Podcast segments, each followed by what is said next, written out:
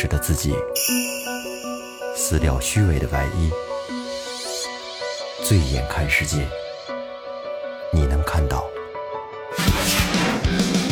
最后调频，嬉笑怒骂，说尽人生百态；醉怒行喜，笑看身边无奈。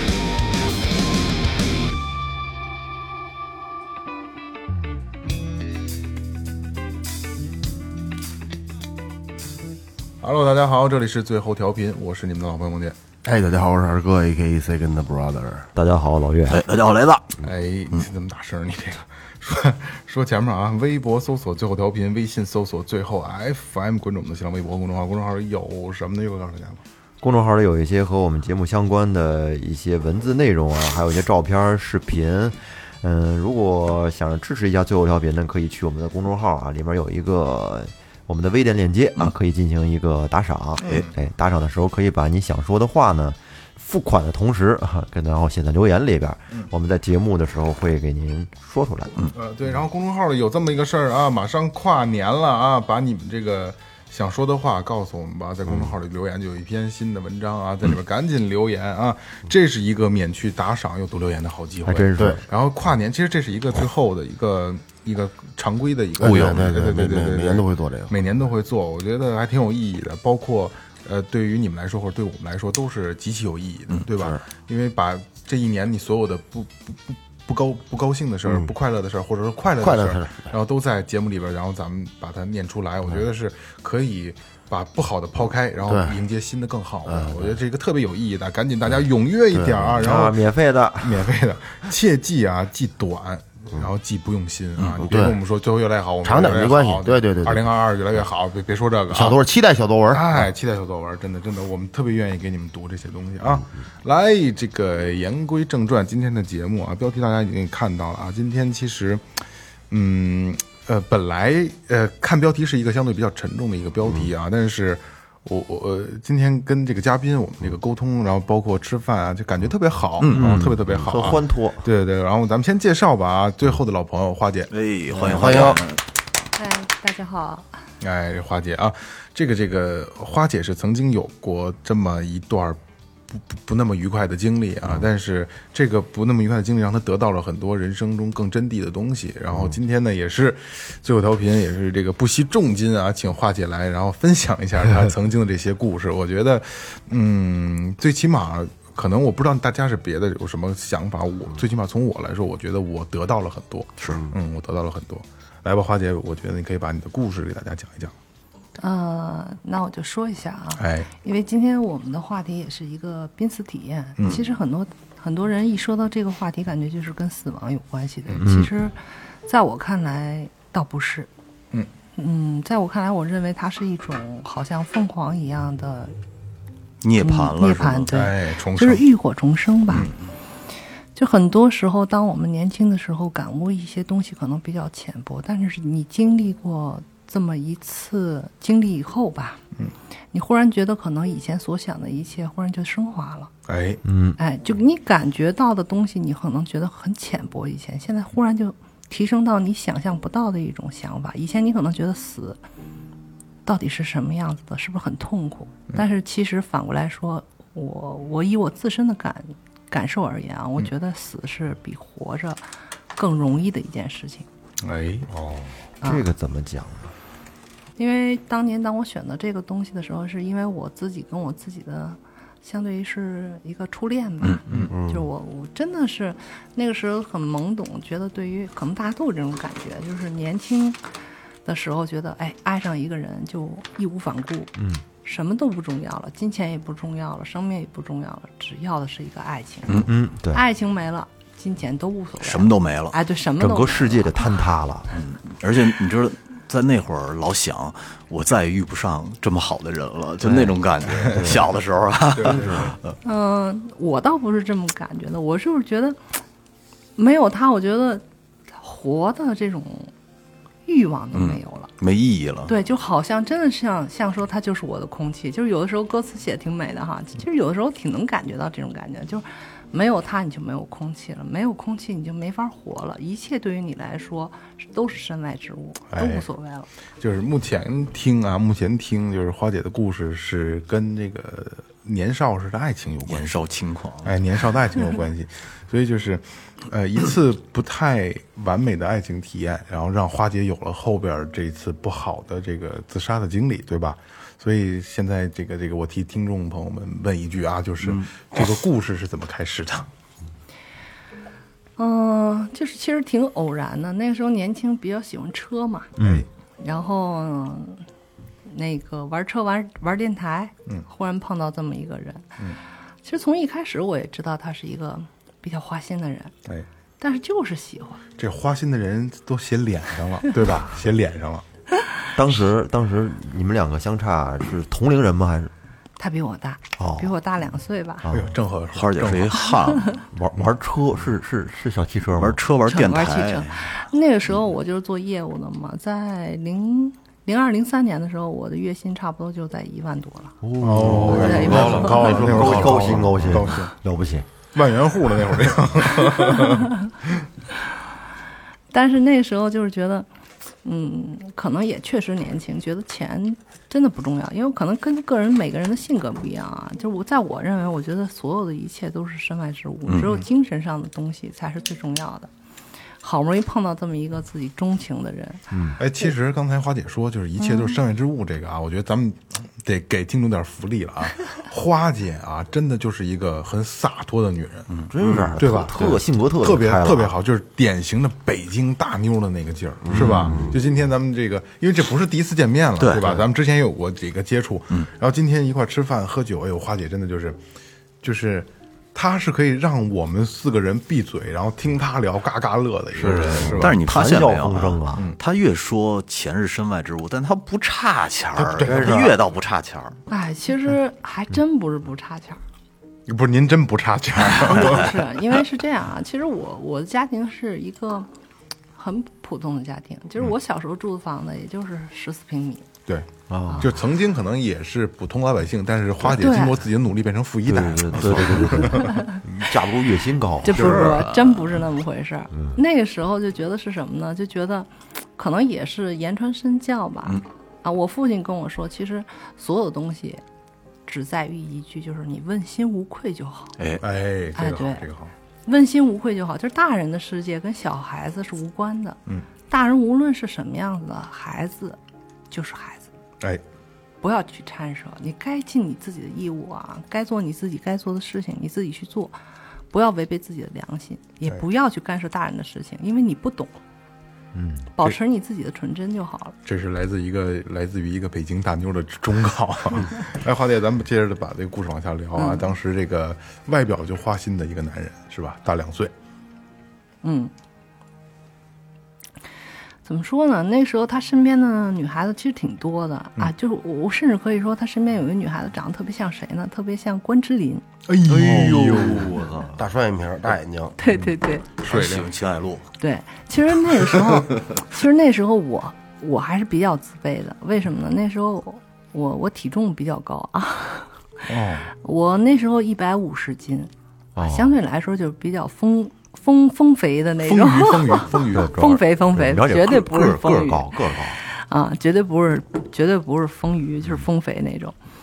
但是我那个时候其实想法很单纯，我就觉得我喜欢他，我也没想过要什么结果，我只是想对他好。但是他可能就因为我这种就是太上赶着了，哎无所求的一种感觉，然后就不当回事儿了。哎就就当回事儿了。嗯，当时其实这个就反过来说啊，就是很多时候在反思的时候，就是以前我们老家经常说一句话，就是门当户对很重要。嗯啊，包括双方父母的祝福很重要。经常那个时候就年少轻狂，觉得，哎，我自己生活就是我自己的，跟你们老家有什么关系呢？其实真的是有关系的。对，啊，对，但确实不融合，嗯确实不融合。然后那个时候就不服那股劲儿嘛。他相对来说就是含着这个金汤勺长大的，没怎么上过班儿哦，啊。但是那个时候对于我的月薪来说，我觉得我并不差呀。我说句实话，我真不觉得我差啊。不差我可不差哪有可不差零二年？我操，零二零零二年啊，咱上学呢。哦，零二年，那我那那我实习生一月四百，零二年的时候，我到那不零三年嘛，零二年我上班，零三年非典，三月份回来，我零五年毕业才一千八哎，，是这样，是这样啊，就是你看花姐啊，那个时候一个月一万，对吧？你一月四百，嗯，这差距真的是不是天上地下？是啊，那花姐也就是说，呃，咱们这个男主人公当时应该也是一个，就是意气风发、玉树临风的这么一个状态，是吧？因为身边的姑娘可以体现出他的一个本质的一个状态嘛，对吧？玉树临风，我说句实话啊，就是这个见过这个雷哥、萌姐啊，什么二哥呀几位以后，我觉得他比你们都丑。但是有一句话说得好，“情人眼里出西施”，哎，这这对吧？蛤蟆看绿豆，这不不是王八看绿豆对上眼儿了。对上眼了。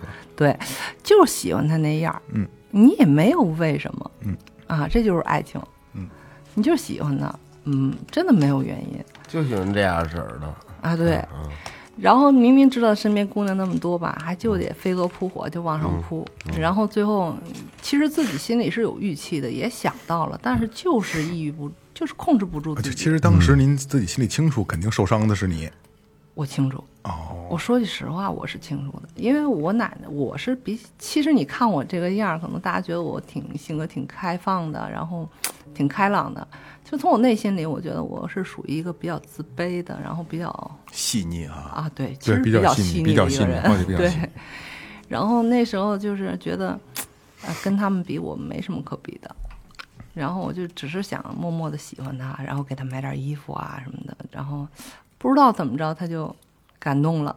就拿钱砸的是吧？哎，我就觉得你们有的时候想法，就男人有的时候想法特别奇怪，特别庸俗。是吗？真我用想关心你，其实人没那意思，就是看着你穿着我给你买的衣裳，我就特别开心。哎，对，就是这样就是，他们就是的袜子都都是都是我给你买的，就想就是就想就想给予，你只要是要了，我就开心。内裤也啊，对，没买过内裤啊，你这说的夸张了。就是觉得你只要看见你给他买的衣服，他穿上了，你就觉得心里是一种满足，就很单纯，真的很单纯。那个时候，嗯啊，然后后来他那个生病了嘛，生病了，就是说那时候其实我在逃避，我因为我知道可能结果不是很好，嗯，然后呢，我就想拒绝，但是他就绝食了，我就一下就就陷落了。啊，实际上你当时的时候已经把它攻破了，已经对吧？我说不上攻破，就是我自我很矛盾。嗯，我明明知道结果可能不是好的，不是这大哥，不是你不跟我好我就绝食，我饿死我自己嘛，也挺硬气的。对他就是想让你去看他。嗯，嗯，对，攻破了，攻破了。非暴力他我被他攻破了，我被他攻破了，应该是。然后那个，就那一刹那就觉得，哎，就这样吧。嗯，我就觉得我就服了。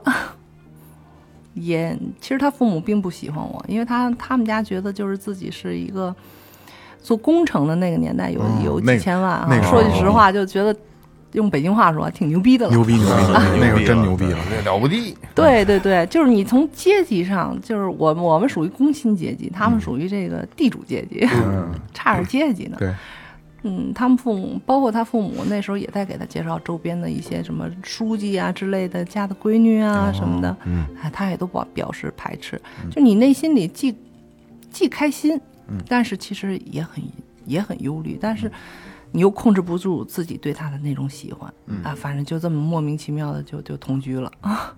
哦，啊，就同居了。嗯，同居以后，其实这个用用，呃，以前经常说的一句话就是先先上车后买票了嘛。嗯啊，嗯，但是这期期间吧，其实他身边的女人也没有断过。但那时候我就想，哎呀，既然爱一个人，就要包容他的所有。哎，花姐，我得问一下，就是没有断过，是只是身边有姑娘，还是说，就是大哥外边有人呢？他从来不避讳我，他会跟我说实话，因为我这人有一个习有一个毛病，就是喜欢听细节，不不不不，那是变态。对，你是你说对了，我是觉得，就是两个人之间如果相爱的话，我可以接受身体的出轨，但我不接受精神的出轨和欺骗。哦啊对还是很宽容的。很很理性，而且很理性，所以那时候只要他跟我说实话，我都可以接受。啊，这大哥还大哥也挺狗血，也挺坦诚的啊也挺坦诚。我我今儿昨晚出去耍去了，没心没肺的感觉。就说句夸不夸张的话吧，就我们俩结婚以后，他出去玩，跟别的女人去约会吧，我还要配合他，我也出去找一个酒店自己去住，然后好帮他隐瞒父母。这个我能做到这个程哎度。呦，心多大呀！是啊，那个时候觉得，其实有时候反过来想，就是其实很多时候人都觉得，哎，这个男人对不起这个女人。其实我觉得不是这样的，就是我可能跟大家想的不太一样，比较比较奇葩。我觉得其实男人女人，首先他都是人，嗯嗯啊，没有什么公平与不公平，其实相对的是一个尊重嗯啊。就是其实大家都是一样的，在你接受这个人的时候，你明明知道他是什么样子，嗯，对吧？所以不是他的错，是我自己高估了我自己的承受力。就是你想接受这个人，他的好你接受了，他的坏你也一定要接受。就是我还是那句话，是我高估了我自己的承受力。就是很多人很多时候，就你当爱一个人的时候，你很盲目啊，嗯你觉得你所有的一切都可以承受，但是女人。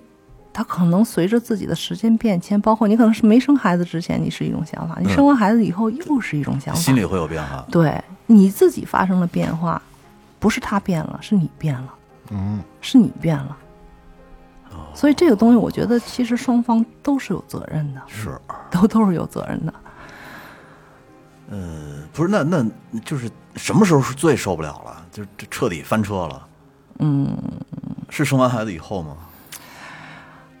嗯，生完孩子以后，我有一个闺蜜吧，啊，然后有一个闺蜜，当时，唉，有点超限了哈。当时我们，她把那个她让她喜欢那个闺蜜，我那个闺蜜嘛，我就帮她约到家里了。啊，然后我们三个人住在一起嘛。哎，我哎我操，就是我必须得把这个故事打断了啊，花姐就是，你自己可以切啊。嗯，就是是跟我想的一样那种住在一起吗？是的，必须啊！是的，是的。哦，Hello motherfucker，太开心了吧？其实你说开心吗？你真正现在问他，你说他开心？他肯定开心。不不不其实很多时候，呃，就首先去除性别吧。我觉得作为一个人来说，其实每个人都有自己心里隐性的一些可能不愿意对人说或者不能对人说的东西，嗯需要去发泄的，或者他的一些偏好都会有，每个人都有嗯，啊，只不过大家不愿意说而已啊，这就是人性。这就这个花姐，我得问一下啊，就是在这个时期，你应该挺痛苦的吧？嗯，在他没把人家搞怀孕之前，我并不痛苦，我只是觉得可能我也痛苦，但是我是属于那种比较能够压抑自己的人。或者是说你，你是不是真的能把这个爱情和性分得清清楚楚的？两个是两条路，完全摘清楚。嗯，看样子是呢。是不不不不不不容易。我感觉我在二十七岁之前对于性是可有可无的。但是大哥不是啊，对啊，对对，他不是大。哥身体好，但是我觉得那个时候，我为了配合他，我为了发泄自己心里的那股郁气，可能我自己不自知啊。很多时候就是你，我是到了今天的这个年龄，在回顾以前的事情的时候，我发现可能那个时候我是不自知的，但那个时候我不觉得。我会选择什么样的一个一个方式呢？我可能会去拉巴，lesbian 哦，啊啊啊！哦，啊，对，就是同性恋，女性同性恋不就是 lesbian 吗、l e s b i a n 就是拉巴嘛，俗称。那时候经常去的可能就是这个，像这个，不不不，不用说出来。现在没了，大家也不用怕啊。那时候可能就是那个那个那个那叫什么来着？北土城那儿不有一片酒吧吗？包括那个德尔门城楼下就有一个西厢，啊，那都是著名的拉巴。嗯嗯，可是你并不是那个拉拉，呃，对，我并不是，我只是不想背叛他，哦，但是我又但是想找一个心理的平衡。啊，需要发泄。那个时候不觉得，现在回想起来，应该是心里有预期，需要去发泄。需要发泄。对对，需要去发泄。其实这种发泄就跟排毒一样，你如果不排毒，你就病了。对，对，哎哎姐，真仗义真仗义，真仗义。哎姐，就是你这闺蜜和和和和咱家大哥，就是你们三个人这一块儿生活大概有多长时间啊？也并不多吧，大概两个月左右吧。那还挺但是不止他一个哦，哦，期间还有别的女人吧，那你都认识吗？都认识。也都带回来了。然后你都能配合？嗯、只有两个带回来了，一个是他，还有另外是有我以前的一个朋友，反正都是我身边的女人。为什么现在有一句话说的特别对啊？我觉得到现在我依然要告诉在听的一些女性同志们，就是这是防火防盗防闺蜜。哦 这个说实话啊，这挺开放，真挺开放。我这肉我我认知了，我今天 我不是因为这这一段啊，正经说蕊稿的时候没聊到这儿，没聊到这儿我挺震惊的，挺挺颠覆的，颠覆我挺震惊的，就是听说过没见过，真的真的。哎，你说这期咱们要不要这个发到朋友圈里艾特一下媳妇儿？我觉得提到了你其实很多你有这想法就他妈就找死，就就得闹死你。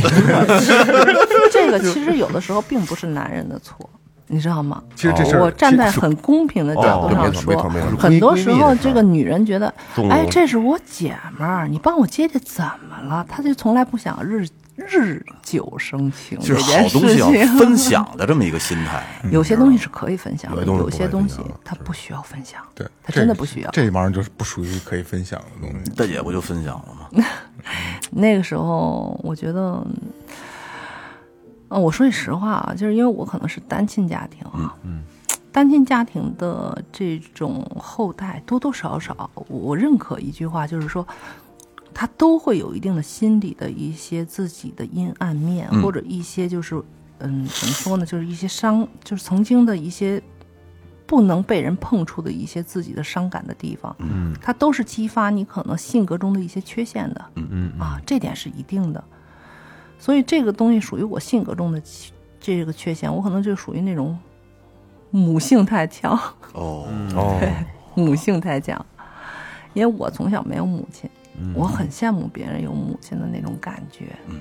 啊，所以就是觉得，哎，很希望去全心全意的去爱一个人，爱人去宠照爱他，哎，对对对，甚至溺爱，甚至宠爱这种纵容，哦，就跟爱儿子爱儿子似的那种啊，感觉对，真的有一点那种感觉，就是感觉很幸福。嗯嗯啊，你不知道什么是幸福，你只是感觉孩子自己高兴了，自己也就高兴。了哎，对哦，这种心态，那我懂了。对，你懂？你懂个屁！你懂？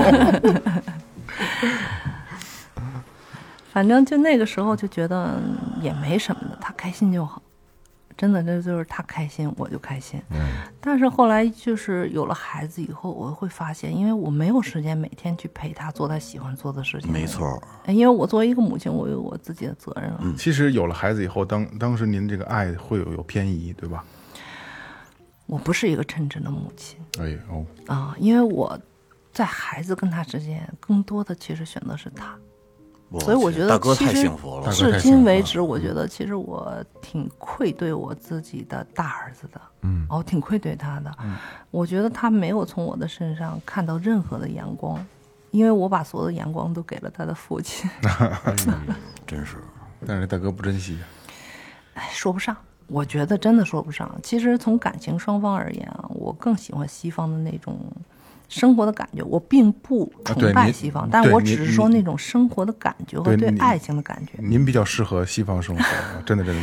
我不是适合，我只是觉得那是一种比较对自己身心和对自己身边人和家庭、对自己父母身心都有好处的一方式。你比如说，两个人明明知道气场不合，嗯嗯，生活不好，其实你们的这种不好和吵闹，给孩子带来的到底是什么？只有孩子知道。无底的深渊，我觉得那对就是，因为这个真的是一代传一代。嗯，因为他从小感受到的这种气场和他感受到的这种氛围，会在不知不觉之中深入骨髓，他就会他就会体现在自己的身上。这个是你永远无法去逃避的是啊，是你永远无法去逃避的。因为原生家庭带来的这种伤害，其实是你表面上看不出来，但是他带在心里边能带一辈子。对，对，真的是这样。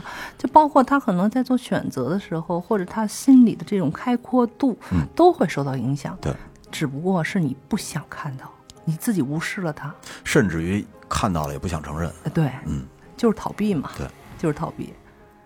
你说他真的说，作为父母来说，他们不懂吗？他们也懂，但是作为他们来说，其实就是受害者把自己受过的伤害给予下一代。所以就是很多时候，有的时候我经常跟我身边的朋友说，就是你谈恋爱受到了伤害，永远不要把这种伤害附加给另外下一个人。对，哎，你要学会结束。我不，这不光是谈恋爱，就是任何的情绪都不应该转移到别人身上。没错对，你要永远用一颗美好的心去看好看下一个人，对，否则你永远活在阴影之中，你永远看不到希望。没错真的是这样，而且那个人无端的会受到更多的伤害。没错，没错。嗯，哎那姐，那当时你你你这个经常出现于这个这个拉拉巴哈，然后为了排解自己的这个不爽的这个这个状态，啊之后呢？嗯，之后成大姐大了。不是啊，你会发现啊，说句实话啊，咱就是连个闲聊个闲篇儿啊，我觉得其实同性之间的爱更扯淡，不是真拉了，真拉了，真拉了，没有真拉是体现了真拉的行为。哦，我懂了，我懂就了。外外的形式形式上啊，是的，发现挺没劲的。我就不是这个，我不好意思啊，我就这问题不应该我问啊，你你问也没事顶，就就是姐，就是咱们就是抛开今天话题啊，咱们就聊闲聊天了啊，嗯，就是在您您为主角来说啊，男的跟女的，您觉得区别，您更哪这 您更倾向于哪种更舒服啊？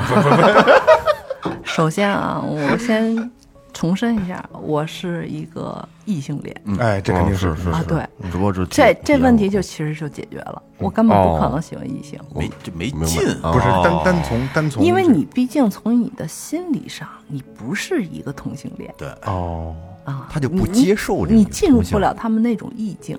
哦，我从来不进入不了角色。啊，，对。你从我从来不排斥同性恋，因为我觉得其实每个人都有权利选择自己的那存在就生活方式正常的。啊，对对对，对，存在就是正常，你应该尊重每个人自己选择的生活方式。但是我确实，我试了以后，我发现我不是仅仅是表象。啊，你仅仅是为了可能从内心，现在你要分析他，他可能就是为了报复嗯，啊，为了发宣泄，嗯嗯，但是他真不舒服 哦，啊。而且呢，我觉得那时候我也是作为一个女性，在这个角色里，我依然觉得作为一个女性，但我觉得也没有感觉。而说句实话，在同性恋里，我觉得比异性恋里更肮脏。那当时大哥知道吗？他知道啊，哦因为你进了异性圈里，他觉得你不会给他戴绿帽子。哦，这哦，这大哥也挺开放的，不是关关键是这个，你要是相反来说，就是咱们的媳妇儿知道咱们带一爷们儿回来，就疯 疯了，我操，是不是？这不敢想啊，但我跟你说啊，选这人雷子，你瞅瞅，嘴吧唧，那 种但是我跟你说，其实我觉得这是不公平的。大家都说这个男女平等，男女平等，什么叫男女平等？真正的男女平等，就是站在女性的角度上，你要去理解男性；站在男性角度上，你也要去理解女性。对，都是正常的，都是正常，没有什么是不正常的。只要他能接受，我觉得他幸福生活的好，我觉得都 OK。可是我就是觉得，你从身体结构上和生理结构上讲，女性就是吃亏，男的可以随便出去放去，但是女性她身体结构不允许嗯，嗯，因为你这太男子主义了，不是，是因为你你除非你用安全措施，你要是碰上那些人都不用安全措施，你受受伤害的是自己啊，啊。合着你出去都不用安全措施，不是，我说女孩儿啊，你这个就是他根本就不出去，我替他回答你有没有体验？你这太主观了。首先，男人、女人其实身体构造虽然不同，但是他受伤害的程度是一样的，甚至从男性来说，他患病的几率会更高。嗯，因为你的毛细血管破裂的程度可能会更高。哦，我就不说那么，血管都绷着，对吗？我就不说的那么通俗了 啊。明白明白明白。对，其实这个东西，雷哥真挠头，我操！雷哥有体验明天就去检查去，挂号去了就。你给我验个血，大夫。啊。对，其实大家都同都是平等的，只要他生活的好就行。但是为什么我说他更肮脏呢？因为我在这个圈里的呢，我发现没有爱情，啊，那别因为您不是啊，不是，嗯是真的没有爱情。其实很多人啊，可能在这个女，我没有看过男性圈儿，因为我进不去。我进的这个女性圈儿里，大多数的女人，她只是岁数小，她需要金钱，她想傍一个人。哦，你说她真的是同性恋吗？我告诉你，百分之九十都不是。哦，百分之九十都不是，但是更多的倾向于男性体征的这些人，他有可能真的是。真的是。但是凡是女性特征更强的人，基本上都不是都不是，他只是为了找一个，哎，就跟傍大款一样吧，就那么一种感觉。我懂，反正我这样，我比跟男的还强呢。哎对对吧？我跟你同性对，是吧？我还能我还能我还能得得到金钱的一些帮助。那我跟而且在也哎，而且我不吃亏啊，对啊，我没有危险啊，是啊，而且在某某种角度来说，而且女人更了解女人，哎她更嗨呀、女人呃，这段这您混这个圈大概多久？哦，大概得有半年吧。哦，那这时间相对比较长。基本上从三里屯到德尔门到这个元大都这圈里，我混遍了。每天啊、也不能说每天，当他出去约会需要我出去刷夜的时候吧。啊，这大哥都往家带是吗？不不不不，就是为了配合好，隐瞒父母，哦我们两个都是同时出去刷夜哦，啊啊！就是混这半年里，说句实话呢，不是没有动过真情，但是这股真情不是爱，嗯是愧疚，哦，就是也是跟我同月同日生的，哦，对我特别好，他是充当一个男性角色，嗯。然后那个时候就觉得确实欺骗了别人的感情，嗯。就是能对别人好的地方就尽量去去补偿他，嗯，那时候也没别的，就是钱，嗯。啊，就是钱，所以就是觉得他们这个圈儿，那时候我们出去玩，你知道什么样子吗？就有的时候其实你看的就是冷眼旁观，毕竟我比他们大啊，嗯，就是他们都等着你结账。我操，不，你挣的也多呀。哎，就是等着你结账。反正为什么我跟你说，就是在我的这个拉巴圈里头，我感觉其实同性之间很肮脏，没有几对儿是真的能比翼双飞。嗯嗯，就那种感觉。嗯，完全都是有企图的。不是装男的吗？不是不是装男，就是男性角色，我操，还不是硬着点儿？男性角色很专一，女性角色其实我跟你说，完全是，就跟这么说吧，就好像找了一个同性备胎一样，嗯哦，这真的是很肮脏的。其实就找同性和找异性对他们来说并不重要，对是吧？对，并不重要。谁能给我美好的生活，谁能给我钱花，给我优渥的生活，我就选谁。这这段时间过了之后呢，你怎么开始离开这个圈子的？看透了呗。可能是因为那个时候不在不知不觉之中，你的这种焦虑的状态越来越严重了。其实从我内心来说啊，我不管什么状态之下，我都会把自己该做的对于家庭的或者对于家庭生意之中的这种东西都会做到百分之百。嗯但是你会发现，每天你需要一一个小时到半个小时时间，自己蹲在那儿什么都不说，就是抽烟，不想说话。就是烦呐。你不想说话，也不觉得烦，你就是不想说话，你想与世隔绝，你需要每天在外头有这么长的一段时间自己抽烟，然后去排解，然后再去回家，然后依然是笑着说着乐着去继续的你的生活。但是那个时候就不觉得你病了，但实际上最后确诊的时候已经是重度焦虑、重度抑郁了。有重度抑郁，对对对，那就是从生理上有体现吗？当时嗯，不是从生理上，是从你的这个生命体征上吧？嗯，呃，半边脸没有感觉，就是医生让我去照核磁共振，怀疑我的脑干出现问题了。是面瘫的感觉吗？这你有没有？瘫，但是你拿针扎扎出血来，我没有疼痛感，哎呦，我没有任何的疼痛感就是啊，对，就是这种感觉，真的是没有感觉。那行，现在瞅着恢复还不赖，嗯，十几年前的事儿了。对，也是。十十多年了吧？其实这十多年就是从两年前我才慢慢的开始不梦见他了。嗯，这么长时间，什么叫初恋？什么叫刻真真骨铭心那真呢？真喜欢，真喜欢真爱。要不说是这这唯一呢，拿你一打火机都说我就要这一个就行了。因为我因为我我本来就是单亲家庭，我说句实话，就是从我我我可能对于什么叫爱，嗯，是从我二十四岁开始启蒙的，二十三岁吧，就是真正的认识他，我知道什么叫爱了。嗯，在之前，无论跟谁在一起，我觉得，哎呦，就是待着，不是不是不是，是因为家里催你。哎，我们家特别奇怪，二十岁就开始给我介绍对象，你该结婚了，就很传统啊，真的很传统。啊、但是我属于比较叛逆。你比如我们家没有人扎耳朵眼儿，我是第一个；我们家没有人纹身，我是第一个。嗯，我也是，啊，对，嗯，我就是属于那种可能被暴力镇压之下反异军突起的那一只。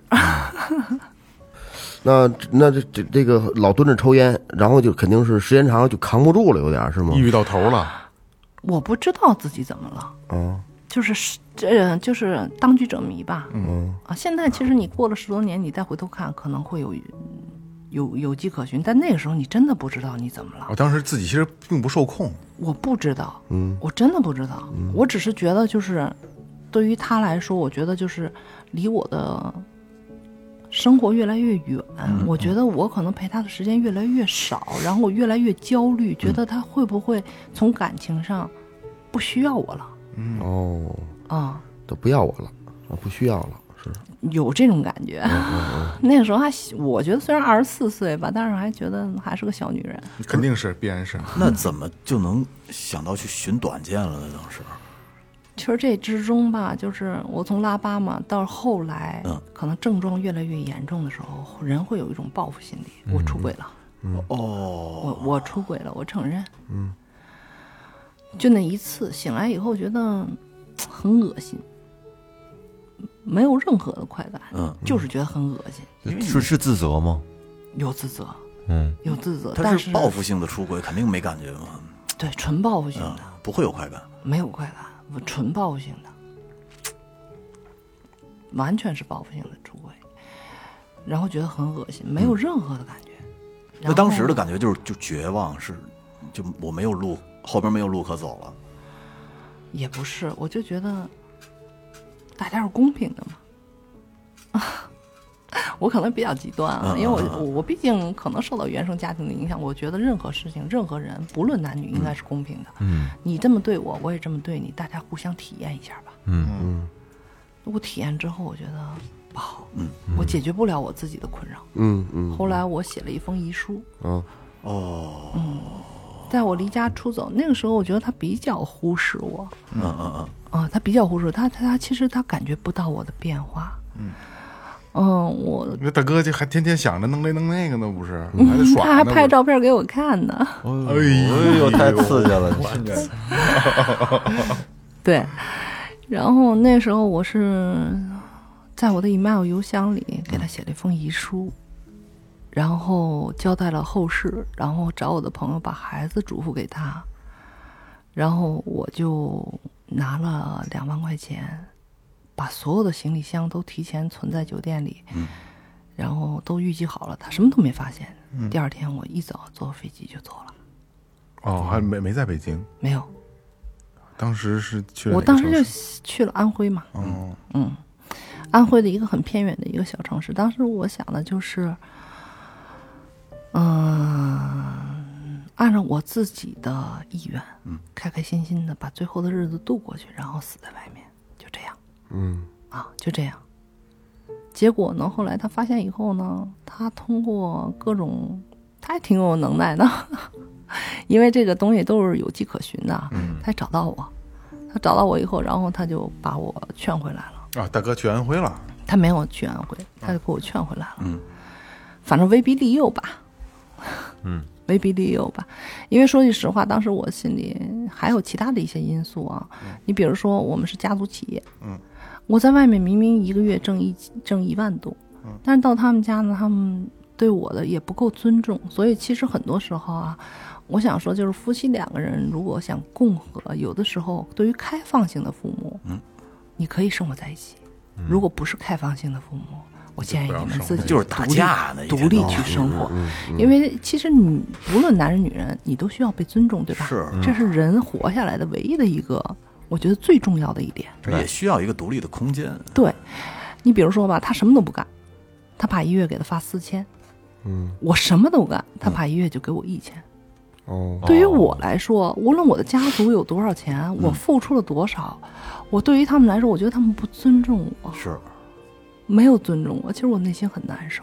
而且呢，就是当时逼着我生二胎嘛，其实我第一个孩子生的就是儿子，哦，嗯，对，但他还逼着我生。他说如果你不生，我就我就让我儿子不要你了。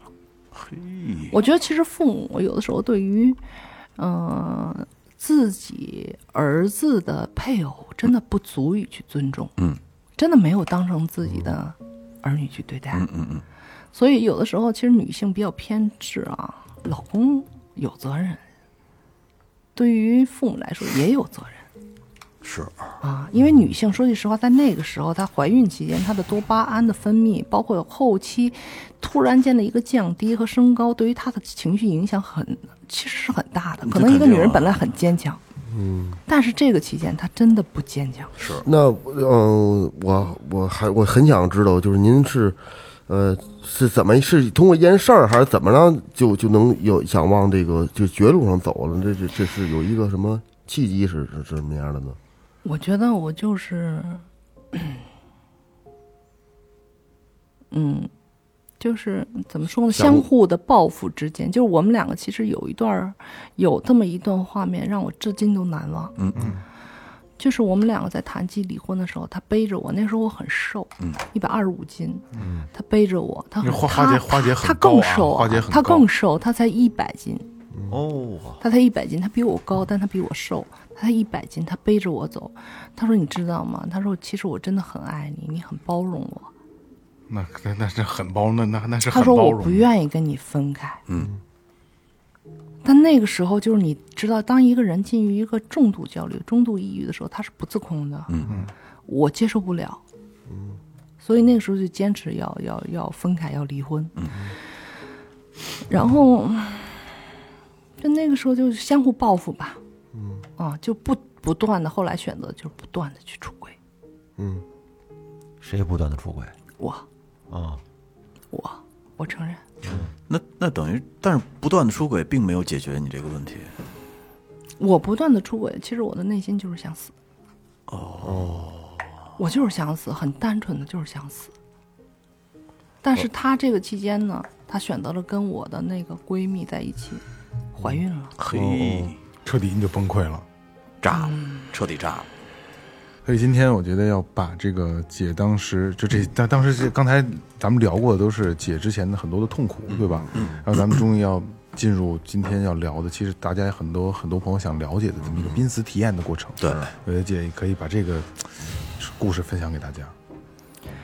嗯，当时我想的就是，我要死在他边上。嗯嗯，因为他说，嗯就是对方已经怀孕了嘛，肯定这个婚要离了。到那个时候，其实很多人经常是说离婚，离婚挂在嘴上啊。其实我也奉劝大家一句，离婚这两个字不能随便说，很伤情的。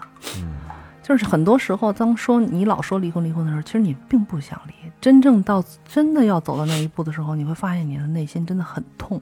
嗯，然后那个时候我就觉得，就万就是万念俱灰。嗯，我就反正你甭管我用什么方式吧，反正我就选择了自杀。我就想我就死在他边儿上，那是我就是想让他痛苦，啊，是采用了一个什么什什么什么方法？就是服药吧，甭管什么药，反正跟你们说就是服药，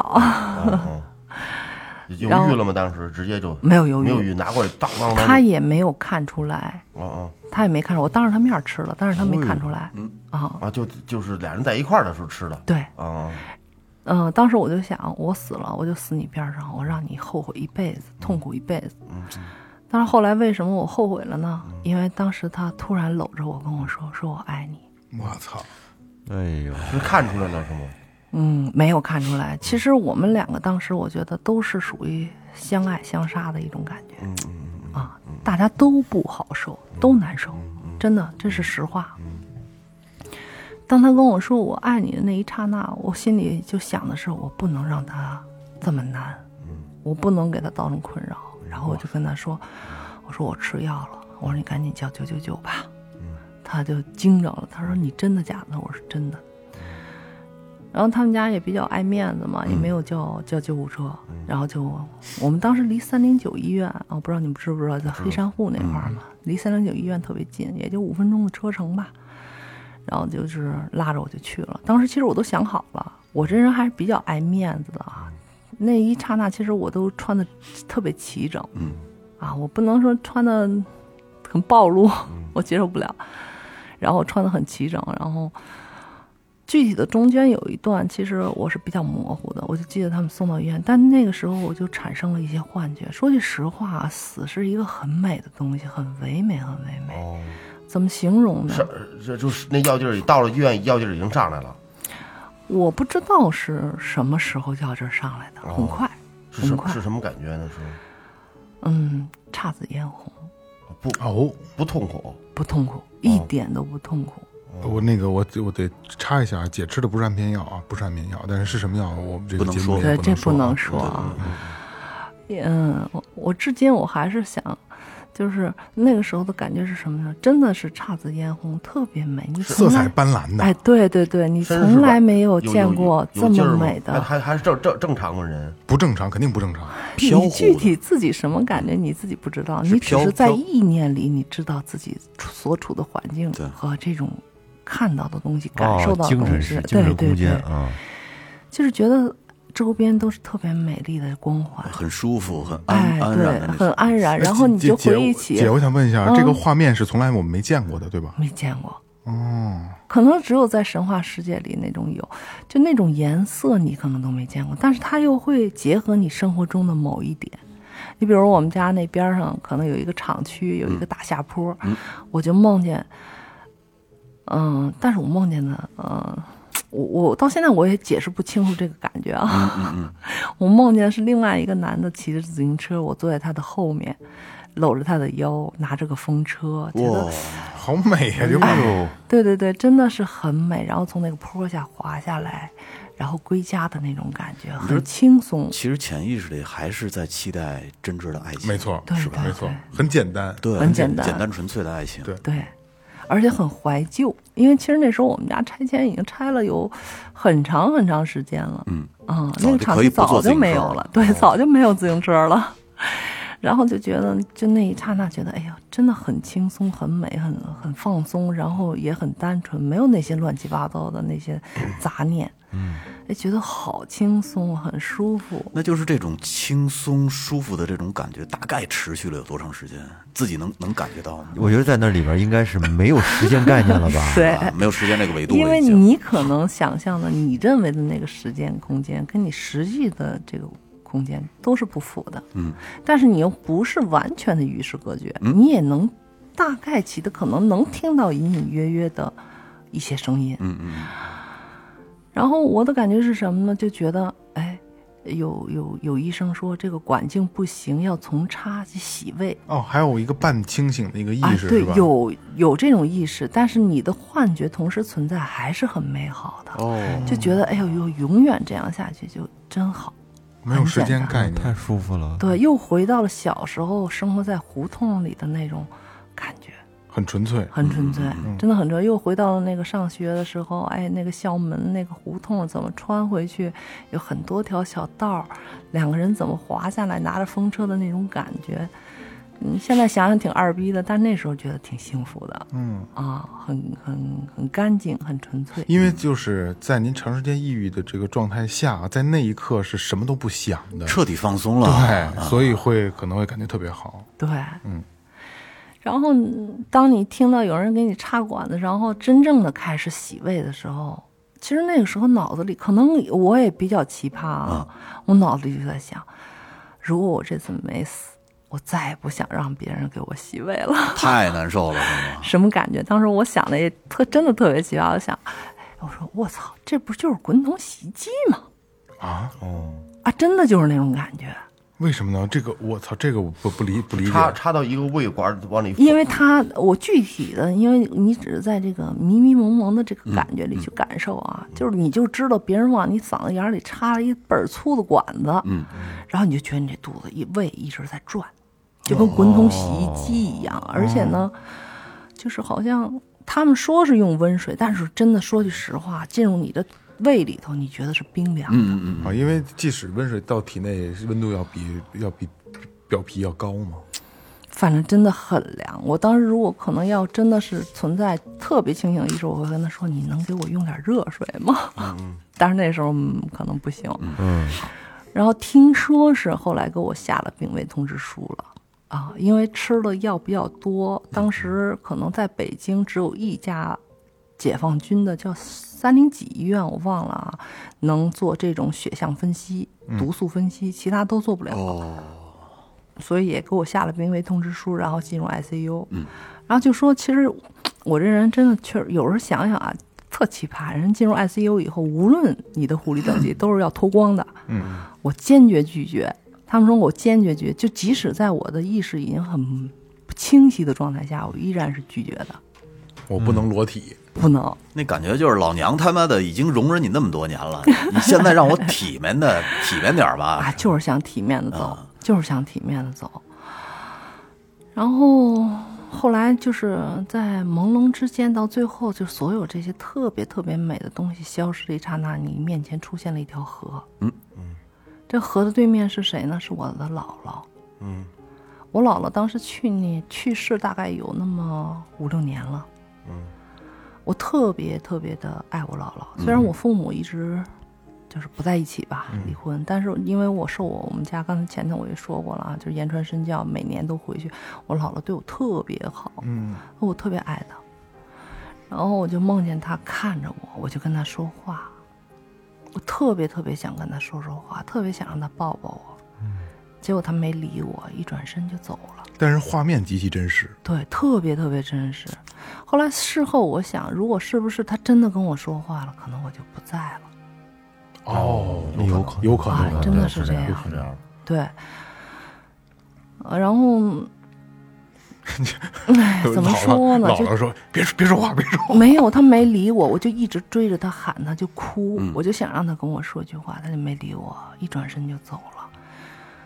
然后那期间，后来我醒了以后呢，然后护士那时候，其实我醒了以后，我我的这种重度焦虑跟抑郁，真的表现可能别跟别人不太一样，就是我谈笑风生的，嗯就是即使我在 ICU 里头，就是这些护士都挺爱跟我聊天儿的，他们都看不出来。然后平时也老跟他们说说笑笑的，然后那个他们也都挺挺挺同情我的啊。其实我觉得现在想想，同情什么呢？这可能就是人的一种经历，就是可能你前期经历的苦难多了，你领悟的多了，后期可能你会更成熟、更坦然，你的心胸心胸可能也更开阔一些。嗯啊，能站在别人的角度上去多想一想。然后那时候，那个我就特别希望他来看我，结果他也没来。然后每天我就、他不来，那时候他已经跟那个那个人在一起了，嗯。然后心里其实挺难受的，但是每天都让自己强颜欢笑去去聊天，不希望把这种悲伤的感觉带给别人。那种冰，后来就是突然突然突然间，就有那么一天，我在 ICU 里大概也已经待了三五天了吧，因为我当时上的是动脉抢救管，嗯嗯，有一个动脉抢救管那么一个泵，就急救用的嘛，就是你静脉注射已经不能达到更好的效果了。嗯，我我我我没有特别，其实那个时候你还是神志模糊，但是你觉得你清醒了。我那时候认为那个管子跟我的小拇指一样粗。后来那个医生还跟我开玩笑，他说：“你知道你头一天抢救你的时候你骂什么？骂我了吗？”我说：“我不知道。”我说：“我骂你什么了？”他说：“因为我们插了两次才插进去。”你说他妈的这么疼，等我醒了，我他妈打你们牙的！北京大妞儿这劲儿又 来了，然后那天就跟护士在开玩笑的时候，然后突然间我就觉得我的心就跟揪着一样，就是就是突然间的，就是从来没有那么痛苦的感觉，真的生不如死的感觉，就喘不上气来了。后来我就跟他特别严肃的说：“我说我没有跟你开玩笑，你去叫医生。”我说我好难受，我喘不上气来了。然后我自己就下意识的去看我自己的心电监护仪，因为在 ICU 里嘛，都会上心电监护仪。我就看我的心率和我的血压在骤降，哦呦，我自己看着个挺挺痛苦的啊。是就那一刹那，我就告诉我自己，如果有一天我再选择同样的路径，我绝不会再让别人救我，太痛苦了。哦，太痛苦了。就是当你思维意识很清晰的时候，那一刹那，你真的接受不了那种痛苦，就是真的是生不如死。啊，后来我也不知道怎么，好像就我就听得很纷乱，后来意识就不模糊了嘛，模糊以后，我就好像纷纷乱乱之中就觉得一堆人吵吵杂杂，又开蹦啊，又怎么样，具体听不清楚。但是后来听他们说，给我下了病危通知书了嘛。嗯。然后那个抢救又赶紧进行抢救，抢救好好像还做了除颤了，哦，好像做了是除做了除颤了。嗯。然后就就就又缓过来了嘛。那就是说心心率已经不行了，心脏不跳了，对，是吧？应该是有那么一个阶段，嗯啊，应该是有。有有的时候，其实我想想我自己可能是命挺硬的，人家有一句话说的挺对的啊，“祸害一千年”嘛。但是那时候就是有一些细节啊，嗯，就是也让我想想挺心酸的。那时候我奶奶其实岁数挺大的了，她就是从我们家到那儿其实挺远的，那时候还有公交车吧。坐着公交过来，问了我一句话，他说：“是不是有人逼你这么做的老太太看得透啊，？”她爱我啊，是啊，我奶奶就跟我妈妈一样。嗯，我对我妈妈说句实话，没有特别深的感情，因为我从三岁开始就不跟她生活在一起。嗯，都是我奶奶就提前退休带的我。然后那时候我就我我我说实话，我不太会说瞎话，我就跟我奶奶说，我说是我自己选择，没有任何人逼我。我奶奶就哭了，我奶奶说：“你为什么呀？”我也不知道为什么，就是想不开，就是觉得爱情至上，嗯，而傻逼一样。而且姐 就是这个呃 ICU 这么多天，从你自杀到抢救过来，这大哥就没露过面。ICU 不让进人的就是这抢救过来之后呢，啊，ICU 也不让进人，就是最多就是隔着窗户我看看他。大大哥来了是吧？后来来了吧？后来是我转到普通病房，他来了。那个时候后留下的后遗症是我丧失了造血功能，就是玻璃人嘛，没有免疫功能，哦，哎呦喂，嗯，没有免疫功能。那这很危险啊！是啊，我也没当回事儿，我也没当回事儿。后来中途呢，就是我特别想让他来看我，他不看我。我当时留的是留置管嘛，就是每天都要输液的嘛。然后有一天呢，我就看着这个管了，那个时候真的很奇葩，就是真的是很多时候很多人不理解抑郁症到底是一种什么感觉。这种感觉，我觉得不身临其境，谁也感觉不到。我就看着那个管子，我就想，如果我把它拔了，不会摁着它，能流多少血？我就把它拔了，就看它流了一地的血，然后我就出去遛弯儿去了。嘿，我真的就是遛弯儿去了，我没有想过说跳楼啊怎么样，都没想就流着血就这么出去了。啊，流了一半儿，然后我就给他摁住了，摁住我我就遛弯去了。等我再回去的时候，就听着这楼层里所有的护士都炸了，说这床的病人哪儿去了？怎么回事？你们怎么把他看丢了？我觉得挺对不起人家的，我就赶紧说：“我说我在这儿呢，我说我遛弯去了，刚才那管子不小心脱落了，说了个瞎话啊。后来那护士给了我一片药，那药呢就跟那个怎么说呢，就跟那个那个一个小小小怎么说呢，比针鼻大不了多少那么一片药，就是说你吃一片药吧。我心想，后来现在我一想，这大夫心真黑。吃完了以后，你就觉得那个床在往下沉。等我再醒的时候，已经第二天早上十点那么大劲儿呢，就这么大劲儿。安眠药啊，它应该不属于安眠药劲儿都大。它不属于安眠药，它属于镇静性的药知道不。？呃，就有中途有就什么都不知道了。我真不知道了，因为我这人这么多年啊，从我年轻时候上班就要求二十四小时不关机以以后，我的手机是不离手的。嗯嗯但是那一天晚上我记得特别清楚，是晚上八点，我回去给我吃下这一颗药的，我就觉得这个床在往下沉，一直在往下沉，然后我就丧失意志了。等我再醒的时候，手机不知道哪儿去了，然后可能在地上吧，然后我就已经是凌晨，就是早上起来十点了，我觉得特别不可思议。我心想，我操，这药太牛逼了。嗯，睡一好觉，真是睡了一个好觉。然后就是面临就是还是要离婚嘛，跟他也聊了很久，就是真的有点儿死心了。你知道，我就觉得挺有意思的一个事儿啊，特别是对这个濒死体验的这种呃经历来说。哎，你看，呃，花姐她梦见一条河，然后她去河的那个位置看见了自己的亲人。我我特别早以前了，我记得看过一篇文章，是一个一个日本的一个一个好像是物理学家，一老头儿。